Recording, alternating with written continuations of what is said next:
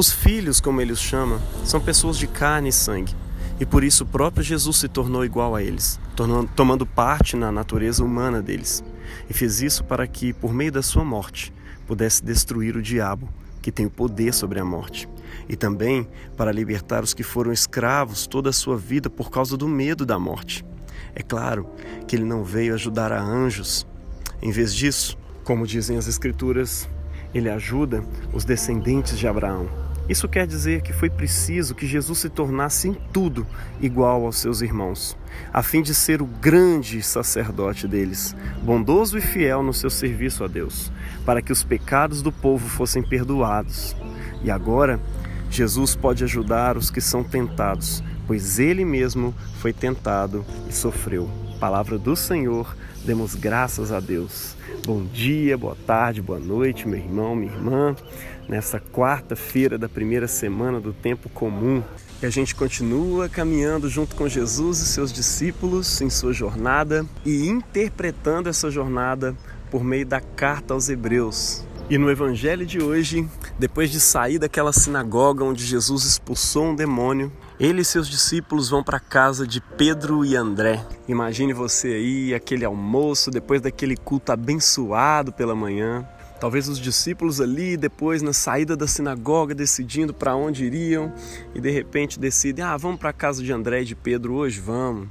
E André e Pedro ali super preocupados porque não queriam incomodar Jesus. Mas eles sabiam também que o clima lá na casa não era lá muito bom. A sogra de Pedro, que morava com ele, estava enferma, estava de cama. Não tinha aquele clima para um almoço gostoso entre amigos. Talvez ela mesma ficasse bastante constrangida porque gostava de servir as pessoas quando chegavam na sua casa, de preparar ali aquele cafezinho do século I. E talvez ela se entristecesse ainda mais por ser a pessoa que preparava o almoço mas agora não podia mais fazer isso. Lembrando aqui que a configuração familiar naquele tempo era bastante diferente de hoje, né? Onde a maioria das famílias que se formam moram bem longe dos seus pais e dos seus familiares, mas aqui a gente tem uma sogra que está morando com Simão e a sua esposa, logicamente, e também o irmão de Simão, que era André.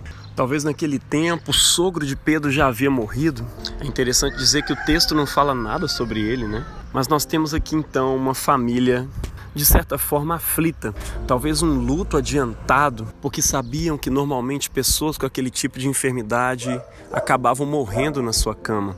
A morte talvez devesse ser tão comum naquele caso que todos já estavam de luto, todos já estavam tristes por causa daquilo. Mas havia um fato desconhecido naquele contexto: o fato de que o Deus eterno e imortal havia assumido a natureza humana mortal, para que, como homem, ele pudesse vencer a morte e, tendo vencido a morte, também pudesse libertar todos aqueles que são prisioneiros pelo medo da morte. E veja você aqui também a importância da encarnação do Verbo, do Natal. Como a morte poderia ter sido vencida por alguém que não podia morrer, por alguém que é imortal. Mas Deus, em sua infinita sabedoria, ele se encarna, se une com toda a criação, com toda a natureza humana. E alguns episódios depois daquele, por meio da sua própria morte, ele também pudesse vencer a própria morte, trazendo vida a todos aqueles que nele creem, porque a sua morte nos purifica de todo pecado que nos amarrava na morte.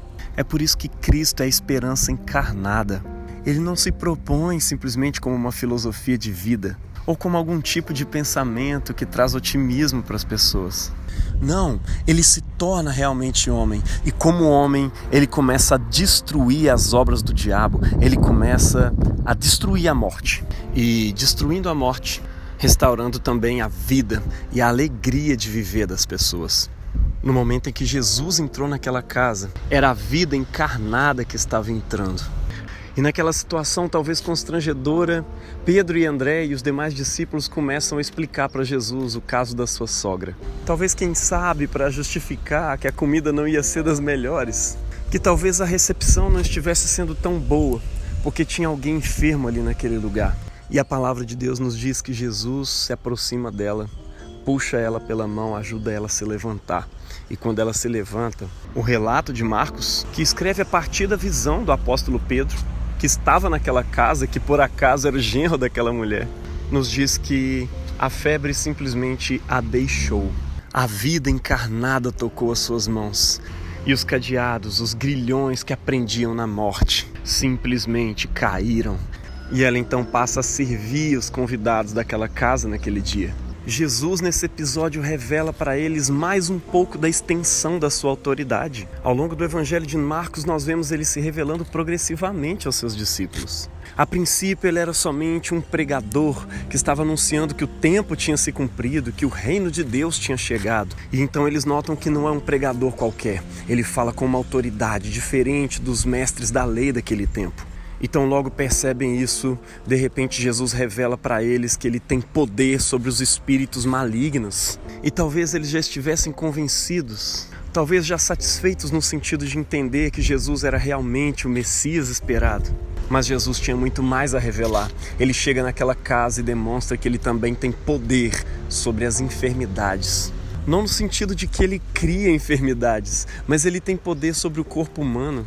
Foi ele que criou o corpo humano do pó da terra e soprou nas suas narinas o fôlego de vida. A enfermidade é simplesmente um funcionamento diferente daquele que ele fez. E ele demonstra então, como Deus que era, que ele tinha o poder de restaurar o corpo humano dos desvios da sua natureza, ou seja, das doenças que conduziam à morte, que era uma consequência do pecado.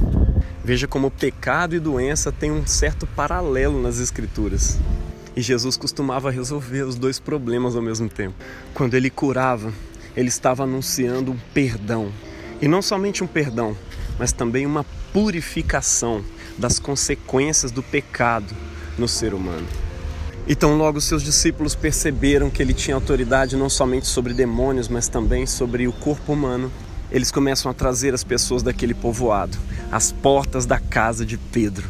Todos os que estavam endemoniados ou tinham algum tipo de enfermidade. E veja você que eles vão agindo pela fé que eles iam alcançando à medida em que Cristo se revelava para eles. E até aqui eles haviam entendido que Cristo tinha autoridade sobre espíritos imundos e também sobre as enfermidades.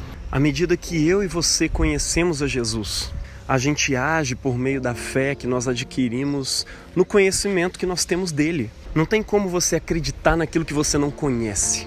Conheçamos e prossigamos em conhecer ao Senhor, porque conhecê-lo enche o nosso coração de fé. E é exatamente essa fé que nos salva, de acordo com o próprio Jesus. Como ele disse, a mulher com fluxo de sangue e a outras pessoas que ele encontrou no meio da sua caminhada, a tua fé te salvou. E essa fé vem pelo conhecimento, ela vem pelo ouvir da palavra de Deus. Faça um propósito com Ele hoje, de ouvi-lo, de cultivar o seu relacionamento com Ele todos os dias, de ouvir a Sua palavra todas as manhãs. Que o pão da vida tenha prioridade na sua vida, meu irmão, minha irmã, mais do que o pão de cada dia e que essa fé destrave para você o acontecimento de coisas extraordinárias na sua vida assim como era na vida de Jesus. E eu quero concluir a reflexão de hoje te lembrando que Jesus também cultivava sua relação com Deus. A fé dele em quem ele era e em quem era o seu pai precisava ser alimentada, precisava ser cultivada a cada dia também. Veja, mesmo depois de ter feito tantas coisas, depois de ter expulsado demônios e curado pessoas, talvez eu e você tivéssemos deitado na cama da existência e dito: é, Deus é meu Pai, Deus é poderoso, as coisas acontecem mesmo por meio de mim. E é isso aí. Eu não preciso de mais nada. Mas Jesus, o Filho de Deus, não era assim. No final do evangelho de hoje, o apóstolo Pedro nos informa por meio do evangelista Marcos que Jesus se levantou de madrugada, quando ainda estava bem escuro, e procurou um lugar deserto. E ali ele orava ao Senhor. Meu irmão, como vai a sua vida de oração? Se nem Jesus, que era o Filho de Deus, deixou de cultivar essa relação com o Eterno, quanto mais eu e você, meu irmão, pecadores que somos, necessitamos todos e todos os dias da nossa vida de desenvolver essa relação. Que Deus abençoe você nesse dia e te conduza a uma compreensão cada vez mais profunda de quem Jesus é. E que todos os grilhões da morte caiam de você e diante de você. Em nome do Pai, e do Filho, e do Espírito Santo. Amém.